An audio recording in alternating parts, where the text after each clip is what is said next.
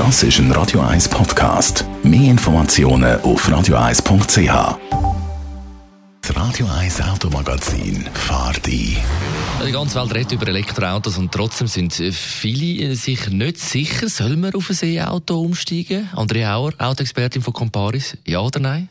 Also zuerst muss man mal klären, was ist eigentlich der Grund, dass du dir ein Elektroauto überlegst. Wenn jetzt ökologische Faktoren dich zu einem Elektroautokauf bewegen, du aber einen Verbrenner hast, der vielleicht erst eins oder zwei Jahre alt ist, dann ist ein Elektroautokauf nicht unbedingt die beste Lösung, weil der Verbrenner, der ist auch wenn du nicht mehr fährst, natürlich immer noch länger im Einsatz und CO2-mäßig überhaupt noch nicht amortisiert. Wenn jetzt aber sowieso ein neues Auto brauchst, weil das alte vielleicht kaputt ist oder du gar keins gehabt hast, dann ist ein Elektroautokauf sicher die gute Lösung. Agnes ist klar, man möchte jetzt ein Elektroauto. Wie geht man vor? Also zuerst musst du mal überlegen, wo lade ich überhaupt mein Elektroauto. Am besten ist es, wenn du es die laden Wenn ich in einem Einfamilienhaus wohne, ist das in der Regel überhaupt kein Problem. Bei einem Mehrfamilienhaus braucht es dann schon ein bisschen mehr Abklärungen, weil natürlich auch immer mehr Parteien involviert sind. Eine andere Lösung wäre im Büro laden. Es gibt jetzt auch immer mehr Firmen, bei denen ist das heute möglich. Was ist mit öffentlichen Ladestationen?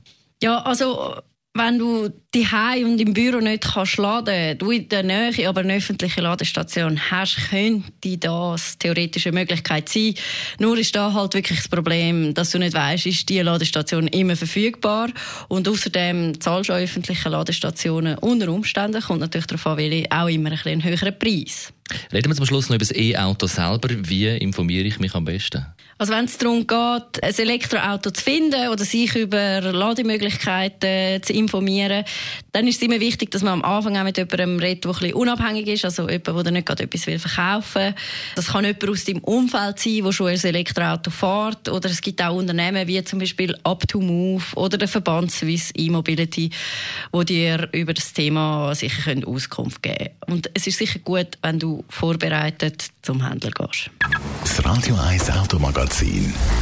Jeden Samstag am 10.11 nur auf Radio 1.